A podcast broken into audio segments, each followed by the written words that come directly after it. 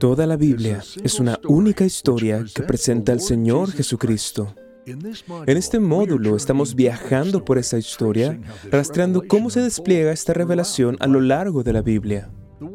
El mundo ha sido arruinado por el pecado, pero Dios ha hecho un pacto para traer salvación a través de la descendencia de David. Ahora la vida de David está terminando y Salomón, su hijo, toma el trono.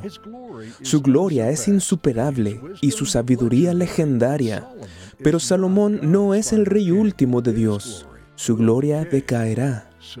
Entonces, ¿dónde se encuentra la verdadera sabiduría? En todas las edades, el mundo venera y escucha a aquellos hombres que considera sabios. La sabiduría es considerada una virtud valiosa. Del mismo modo, nadie desea ser considerado un tonto por sus compañeros o por otros. Pero aquí radica un problema. Porque la presencia del pecado en el mundo ha distorsionado la verdadera sabiduría. Pablo dice que el mundo considera la sabiduría de Dios, que es la sabiduría verdadera, considera la sabiduría de Dios como locura. Y dice que es la pseudo sabiduría del mundo la que debe ser expuesta como locura.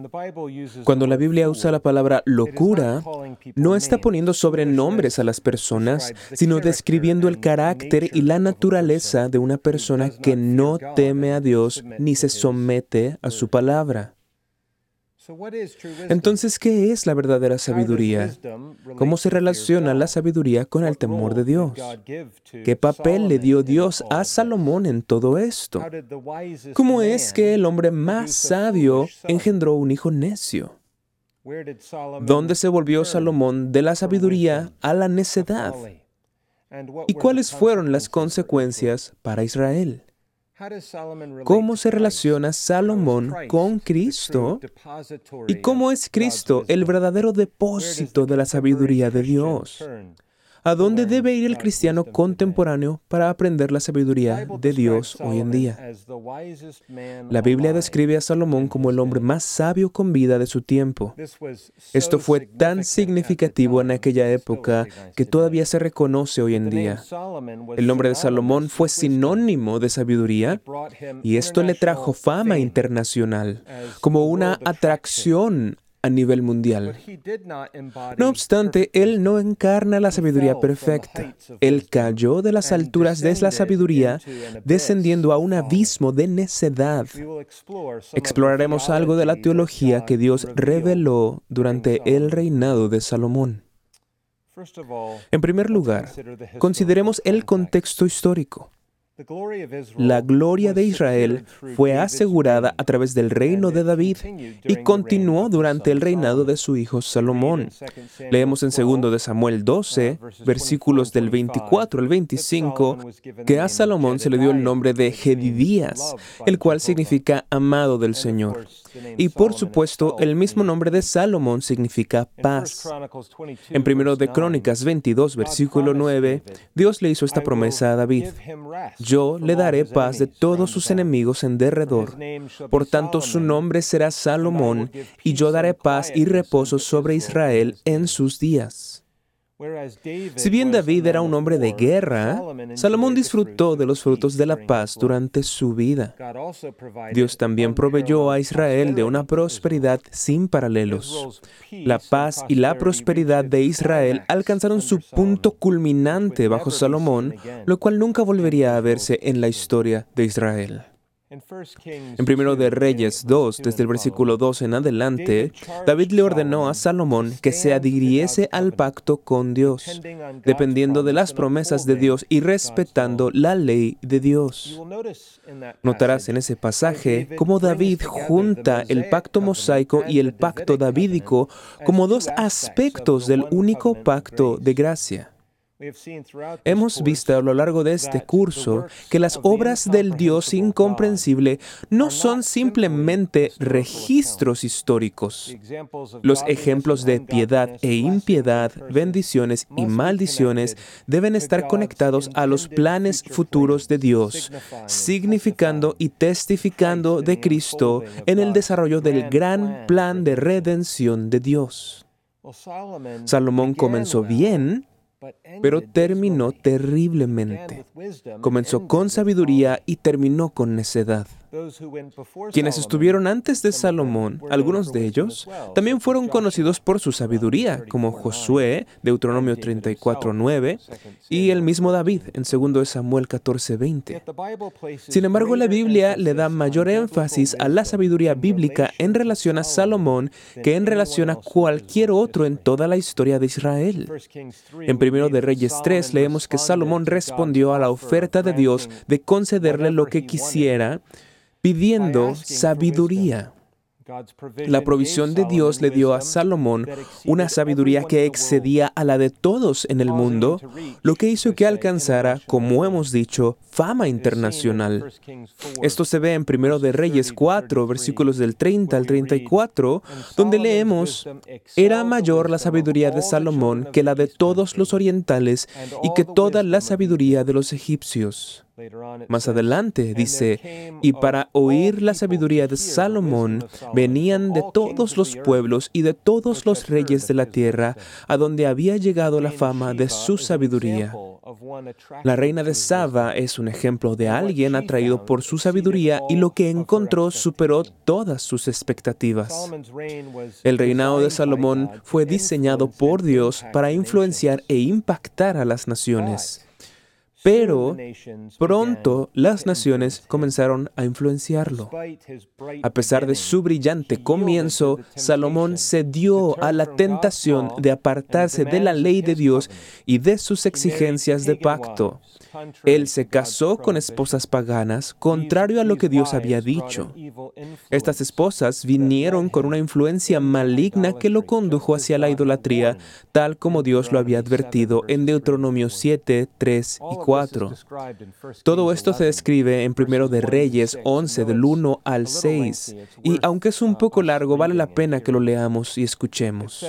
Dice, pero el rey Salomón amó, además de la hija de Faraón, a muchas mujeres extranjeras, a las de Moab, a las de Amón, a las de Edom, a las de Sidón y a las Eteas, gentes de las cuales Jehová había dicho a los hijos de Israel, no os llegaréis a ellas, ni ellas se llegarán a vosotros, porque ciertamente harán inclinar vuestros corazones tras sus dioses. A estas, pues, se juntó Salomón con amor y tuvo setecientas mujeres, reinas y trescientas concubinas y sus mujeres desviaron su corazón. Y cuando Salomón era ya viejo, sus mujeres inclinaron su corazón tras dioses ajenos, y su corazón no era perfecto con Jehová, su Dios, como el corazón de su padre David. Porque Salomón siguió a Astoret, diosa de los Sidonios, y a Milcom, ídolo abominable de los amonitas, e hizo Salomón lo malo ante los ojos de Jehová, y no siguió cumplidamente a Jehová como David, su padre. En respuesta a la idolatría de Salomón, el Señor se enojó y pronunció un juicio. Y este fue que Dios dividiría el reino y le daría la mayor parte a otro. Sin embargo, debido al padre de Salomón, David, y a su fidelidad al pacto, Dios pospondría el juicio hasta después de la muerte de Salomón, y Dios preservaría una tribu para el hijo de Salomón por amor a David y por amor a Jerusalén. No obstante, los pecados de Salomón sembrarían la semilla de la desintegración que producirían frutos amargos a lo largo del resto de la historia de Israel. Esto prepararía el camino para la división del reino y para las influencias de la idolatría en ambos países, lo cual consideraremos en la lección 18 que trata sobre el reino. Volvamos ahora nuestra atención a algunos de los temas teológicos que debemos extraer de estas porciones de las Escrituras con respecto al reino de Salomón. Así que, en segundo lugar, los temas teológicos. Antes que nada, el tema más obvio es el de la sabiduría aprendemos que Dios mismo es la fuente de toda sabiduría. No es solo que tenga o muestre sabiduría, Él es sabiduría. La sabiduría es un atributo de Dios, una descripción de su mismo ser. Él es descrito como el único y sabio Dios, Romanos 16, 27, y como el único y Dios sabio, nuestro Salvador, en Judas 25. En Isaías 40, versículo 14, escuchamos esta pregunta. ¿A quién pidió consejo para ser avisado? ¿Quién le enseñó el camino de justicia o le enseñó ciencia o le mostró la senda de la prudencia? La respuesta, por supuesto, es nadie. Dios no tiene igual. Ya que Dios mismo es sabio, su palabra también transmite sabiduría. Recuerda que Deuteronomio 4, 6 dice que los mandamientos de Dios serían la sabiduría de Israel. Dice, guardadlos pues y ponedlos por obra, porque esta es vuestra sabiduría y vuestra inteligencia ante los ojos de los pueblos, los cuales oirán todos estos estatutos y dirán, ciertamente pueblo sabio y entendido, nación grande es esta. En contraste, la corrompida mente humana es vana en sus imaginaciones y su corazón necio está entenebrecido. Profesando ser sabios, se hicieron necios como leemos en Romanos 1. Isaías 55 enseña que los caminos de Dios y los pensamientos de Dios son más altos que los de los hombres, y sus pensamientos más altos que la distancia entre el cielo y la tierra. La verdadera sabiduría está centrada en Dios y se basa en la voluntad de Dios tal como se encuentra en su palabra. Entonces la sabiduría es la capacidad de aplicar las escrituras a áreas específicas de la vida, viendo las cosas desde la perspectiva de Dios, entendiendo la voluntad de Dios y siguiendo la palabra de Dios. Pero la sabiduría también está ligada a la doctrina del pacto. En Proverbios del capítulo 1 al 9, la sabiduría es personificada en el lenguaje pactual del matrimonio. Ella, es decir, la sabiduría, llora y clama ante el pueblo de Dios, y éste es llamado a escuchar y no rehusarse a oír. Cuando se le presta atención, la sabiduría entrará en tu corazón, dice, y serás librado de la mujer extraña, la cual abandona al compañero de su juventud y se olvida del pacto de su Dios. Proverbios 2, 10, 17. Nota las palabras abandona y olvida. Tales palabras son ampliamente usadas por los profetas. Esta ruptura del pacto constituye prostitución adulterio, un tema que abordaremos al considerar a los profetas. Pero observa el camino de la mujer extraña que representa la necedad en contraste con la sabiduría. Observa cómo ese camino conduce al infierno y a las cámaras de la muerte, como vemos en Proverbios 7:27. La sabiduría se encuentra en no olvidar la ley de Dios y en guardar los mandamientos de Dios. Capítulo 3, versículo 1. Observa que en el capítulo 3, versículo 18, la sabiduría es un árbol de vida. Este lenguaje nos conecta de nuevo con el Edén y nos conecta una vez más con el cielo. Observa también que Hebreos 12, versículo 5 en adelante, se refiere a Proverbios 3, versículos del 11 al 12, con respecto a aquellos que han sido entrenados por la amorosa disciplina de Dios. Como puedes ver, el llamado a abandonar la necedad y correr tras la sabiduría es el llamado a guardar el pacto de Dios. Salomón fue inicialmente elogiado por haber elegido la sabiduría, pero ésta estaba destinada a algo más que a sí mismo e incluso más que a Israel. Considera que en Primero de Reyes 10, 23 al 25 dice, Así excedía el rey Salomón a todos los reyes de la tierra en riquezas y en sabiduría. Toda la tierra procuraba ver la cara de Salomón. Y continúa, y todos le llevaban cada año sus presentes. Como vimos anteriormente, Dios quiso que la sabiduría de Salomón fuera una luz para las naciones, naciones que vendrían a ver la gloria de Dios y la sabiduría de su ley. Los salmos y profetas refuerzan la idea de que la intención de Dios con este don de la sabiduría era traer a las naciones y mostrarles su gloria. Y al traer a las naciones al conocimiento de Dios, también reunió vastos recursos como herencia para su pueblo y reino. Las otras naciones contribuyeron con grandes sumas de dinero que se usaron para la construcción del templo. De hecho, la riqueza de Israel superó la de cualquier otro reino, de modo que la plata se volvió tan común como las piedras en la calle e incluso las tazas estaban hechas de oro. Otro tema es el del temor del Señor. La sabiduría tiene su punto de partida en el temor de Dios, lo cual puede verse repetidamente en el libro de Proverbios.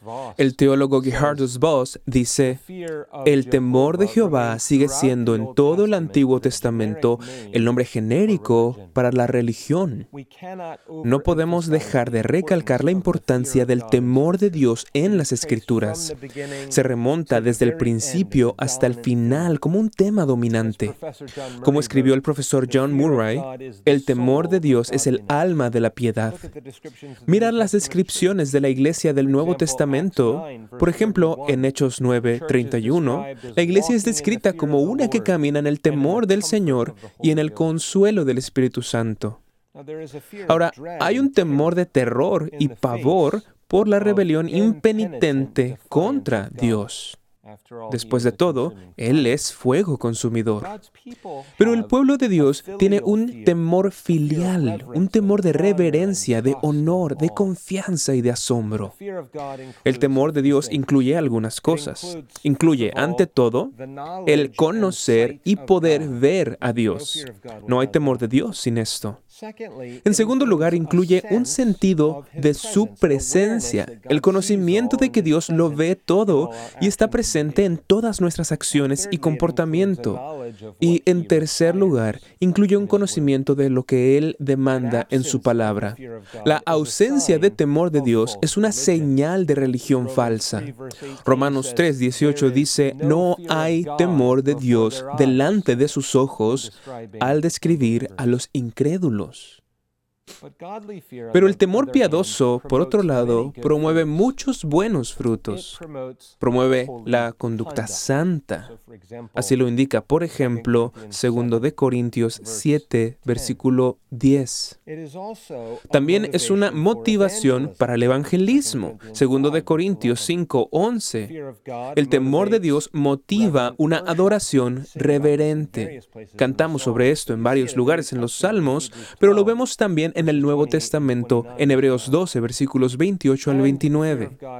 Y el temor de Dios promueve una ferviente búsqueda de Cristo en nuestras vocaciones. Considera Colosenses 3, versículos 22 al 23 donde se le dice al siervo que lleve a cabo sus asuntos en el temor de Dios, con los ojos en Cristo, no en los hombres. El Señor se deleita en los que lo temen. Hacia el final del Antiguo Testamento leemos en Malaquías 3:16, entonces los que temían a Jehová hablaron cada uno a su compañero, y Jehová lo escuchó y oyó, y fue escrito libro de memoria delante de él para los que temen a Jehová y para los que piensan en su nombre. Permíteme mencionar también brevemente el tema de la justicia de Dios. Esta es otra revelación de Dios dada durante este periodo. Para ser breves, observa, por ejemplo, que la justicia se menciona 54 veces en tan solo seis capítulos de Proverbios, los capítulos del 10 al 15. La verdadera sabiduría mezclada con el temor de Dios produce la justicia del Evangelio, someterse a los pensamientos de Dios y caminar en los caminos de Dios. Finalmente, bajo este punto, deberíamos decir algo breve sobre los libros de sabiduría de Salomón, Proverbios, Eclesiastés y el Cantar de los Cantares. Proverbios instruye al creyente en la sabiduría divina a través del temor de Dios, proporcionando instrucciones prácticas en una vida piadosa. Demuestra que Dios requiere conformidad con su voluntad en los detalles más pequeños de la conducta.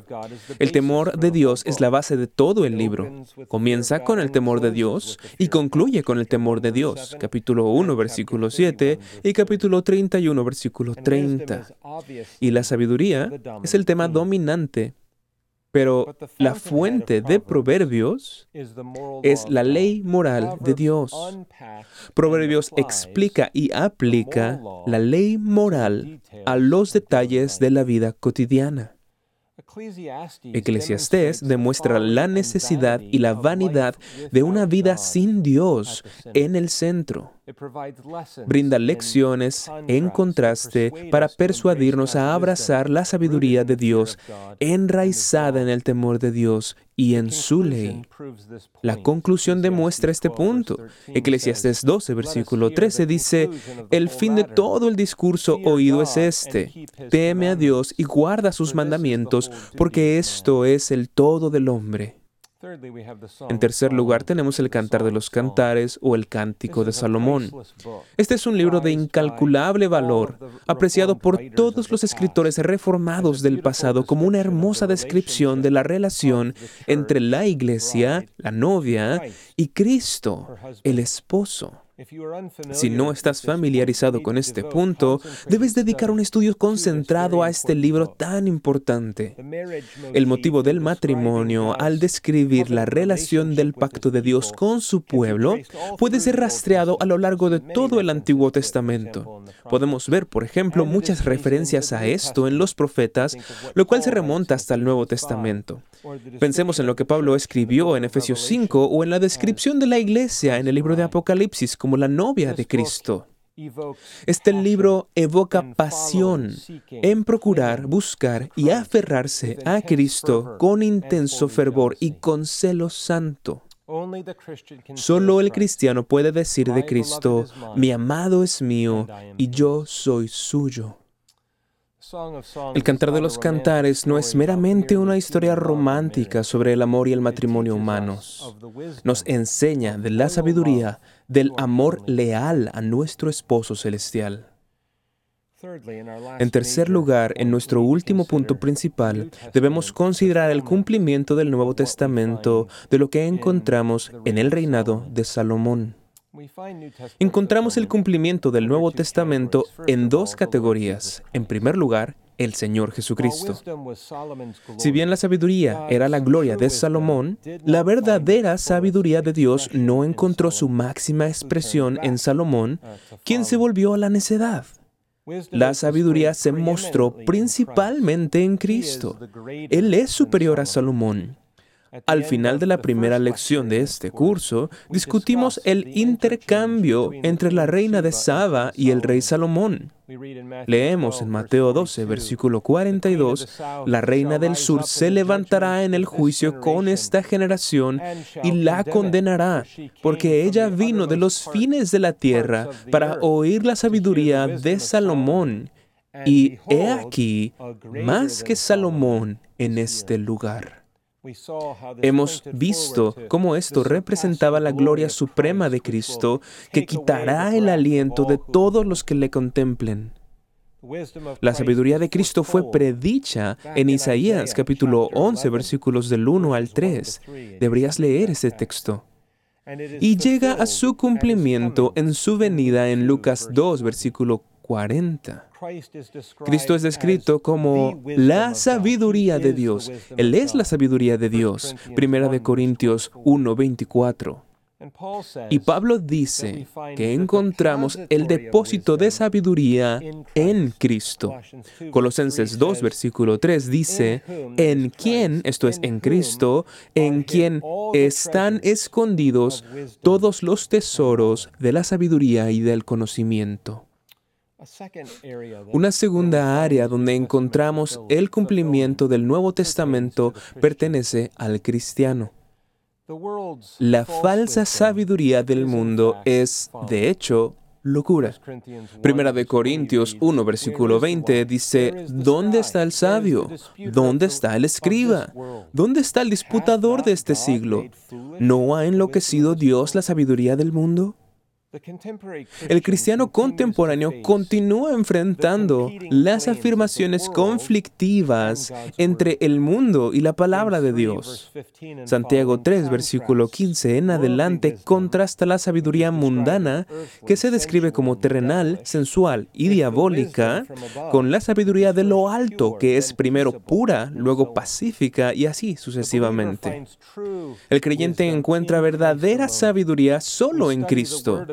Estudiamos la palabra de Cristo para obtener sabiduría.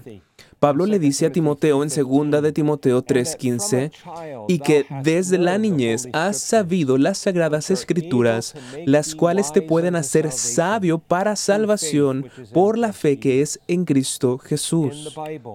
En la Biblia aprendemos de Cristo y del Evangelio. Primera de Corintios 1, versículo 17 en adelante enseña que la predicación del Evangelio, la predicación de la cruz, es considerada una locura por el mundo. Pero esta es la verdadera sabiduría de Dios. El creyente contemporáneo continúa acudiendo a Cristo para aprender la sabiduría del Evangelio que conduce a la salvación.